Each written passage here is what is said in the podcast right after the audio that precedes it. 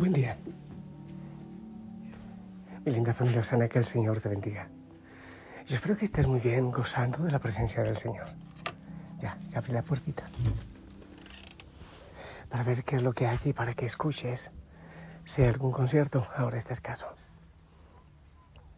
Pero antes de entrar a, reflexionar, allá te saluda el gallito Isaías. Antes de entrar a, a reflexionar, siempre orar al Espíritu Santo.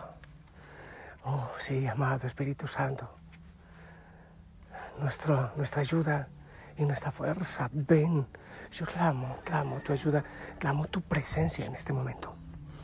Para la familia Osana, para la iglesia y para el mundo entero. Yo la clamo para que estas palabras no sean mías, sino tuyas, Espíritu Santo, tú que me auxilias. Amado Padre, que no me escuchen a mí, que te escuchen a ti, a ti siempre, siempre a ti. Mueve nuestro corazón, nuestros labios, para recibir el pan de la palabra que hoy necesitamos. Tú sabes, amado Señor, lo que necesitamos antes que nosotros te pidamos. Pedimos el auxilio de la Virgen María, de todos los santos, y nos unimos en este día maravilloso a la oración de toda la iglesia. Amén. Hijo y Josana, de una, de Juan, vamos al Evangelio. Cómo me encanta la palabra del Señor y todo lo que nos enseña. Lucas 9, del 51 al 62. Cuando se iba cumpliendo el tiempo de ser llevado al cielo, Jesús tomó la decisión de ir a Jerusalén y envió mensajeros por delante. De camino entraron en una aldea de Samaria para prepararle alojamiento, pero no lo recibieron porque se dirigía a Jerusalén. Al ver esto, Santiago y Juan, discípulos suyos, le preguntaron, Señor, ¿quieres que mandemos bajar fuego del cielo que acabe con ellos? Él se volvió y los regañó y se marcharon a otra aldea. Mientras iban de camino, le dijo uno, Te seguiré a donde vayas. Jesús le respondió, Las zorras tienen madrigueras y los pájaros nido, pero el Hijo del Hombre no tiene donde reclinar la cabeza. A otro le dijo, Sígueme. Él respondió, Déjame primero ir a enterrar a mi padre. Le contestó, Deja que los muertos entierren a sus muertos, tú vete a anunciar el reino de Dios. Otro le dijo, Te seguiré, Señor, pero déjame primero despedirme de mi familia. Jesús le contestó, El que echa mano al arado y sigue mirando atrás no vale para el reino de Dios. Palabra del Señor.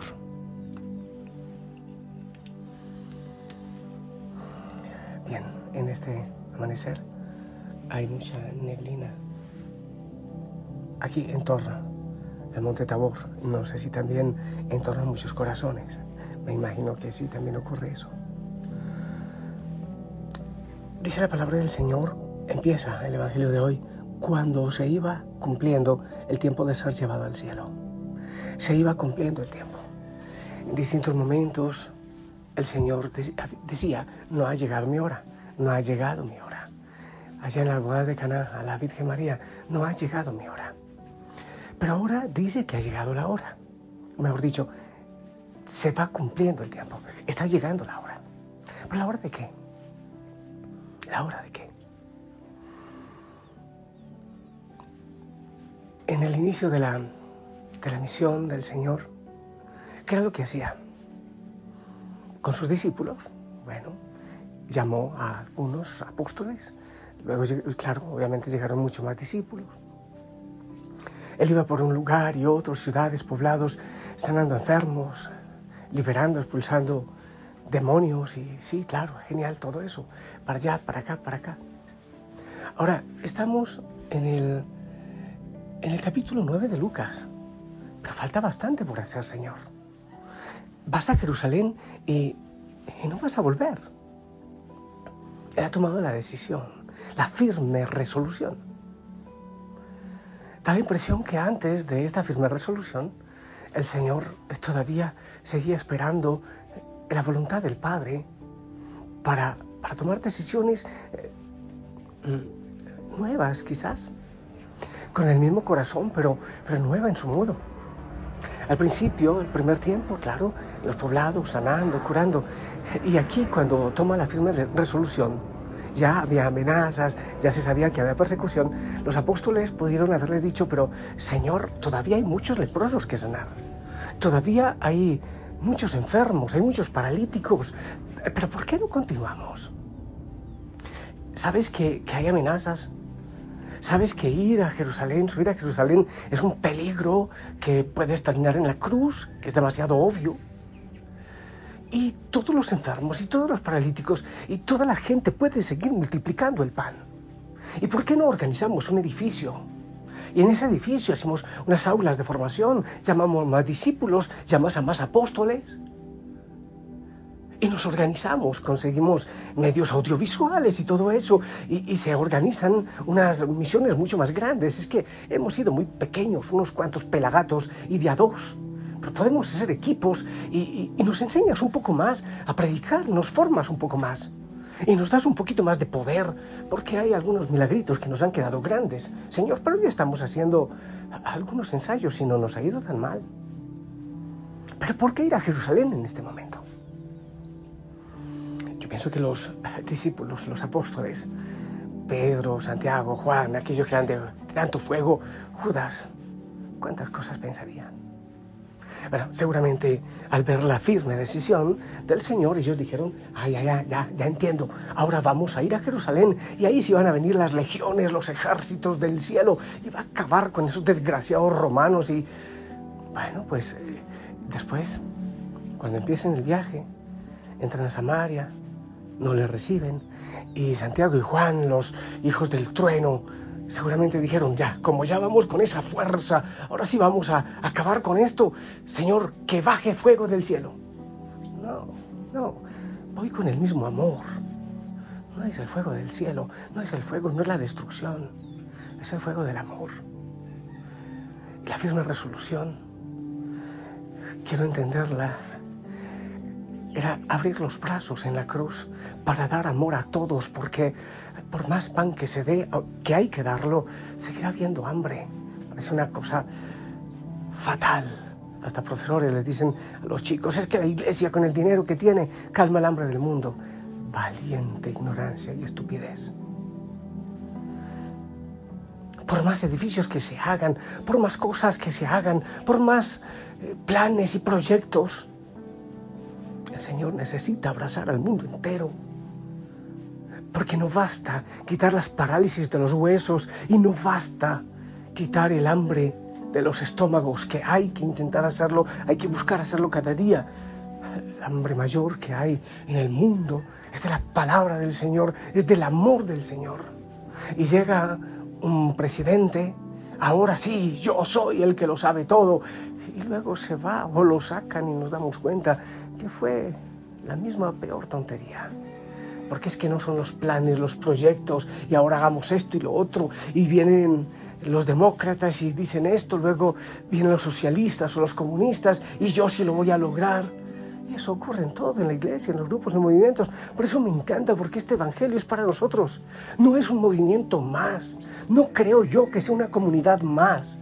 Es un corazón nuevo, un corazón renovado por el Señor es dar amor, es dejar que el Señor con el Espíritu Santo penetre e inunde nuestro corazón de amor, de perdón, de misericordia. No son grandes planes, no son grandes construcciones, no son muchas cosas nuevas. Es el amor de Dios que todo lo hace nuevo, que todo lo renueva.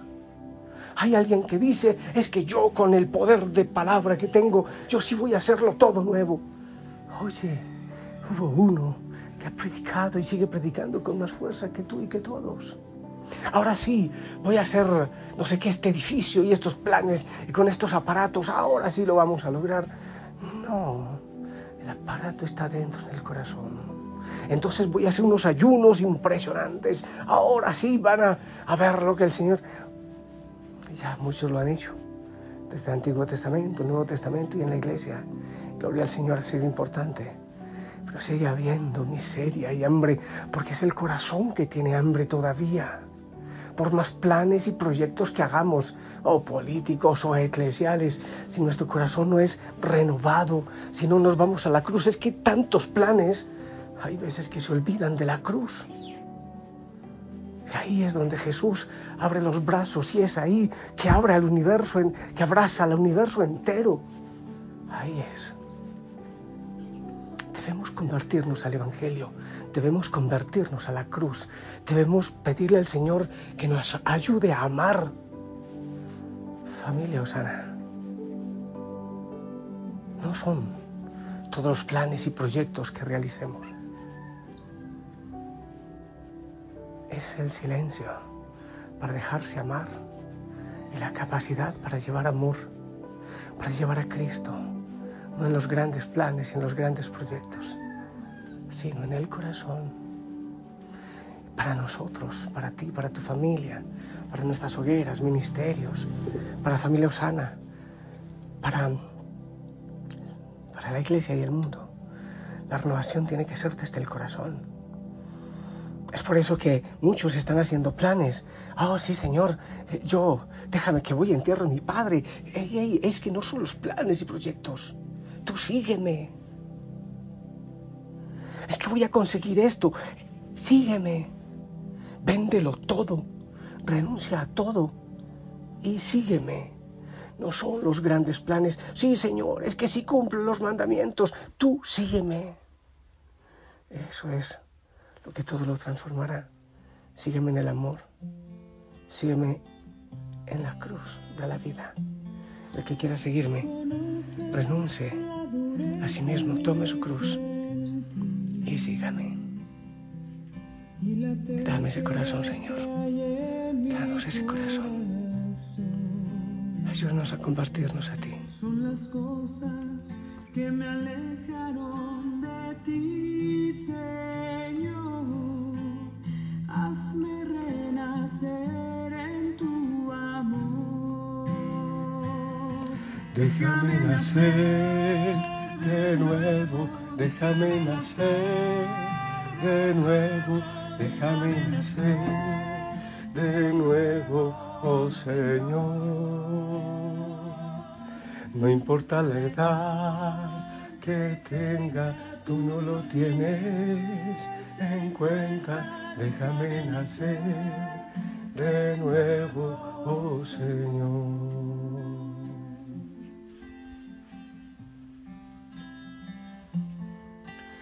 Conoces el pecado que hay en mí, el dolor que este dejó en mi corazón, por la muerte que ha causado, vuelvo a ti, Señor.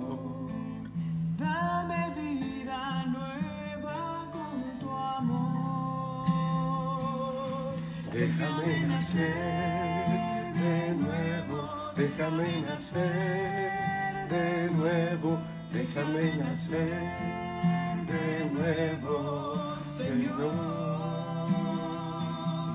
No importa la edad que tenga, tú no lo tienes en cuenta, déjame nacer. Renueva nuestro corazón, Señor renueva la familia Osana, renueva la iglesia, pero desde nuestro corazón, desde nuestro corazón. Oh Señor, que podamos ser sal y luz en el mundo. Queremos, oh amado Señor, llevar tu palabra, pero se lleva más que en los labios, se lleva en el corazón. Amado Señor, bendícenos. Ayúdanos a amar, a dar la vida. Santo Espíritu, ven, ven. Ayúdanos a transformar nuestro corazón.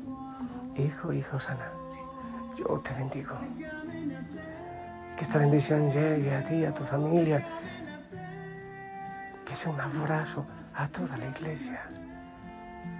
El Señor nos enseñe a amar en el nombre del Padre, del Hijo y del Espíritu Santo. Esperamos tu bendición.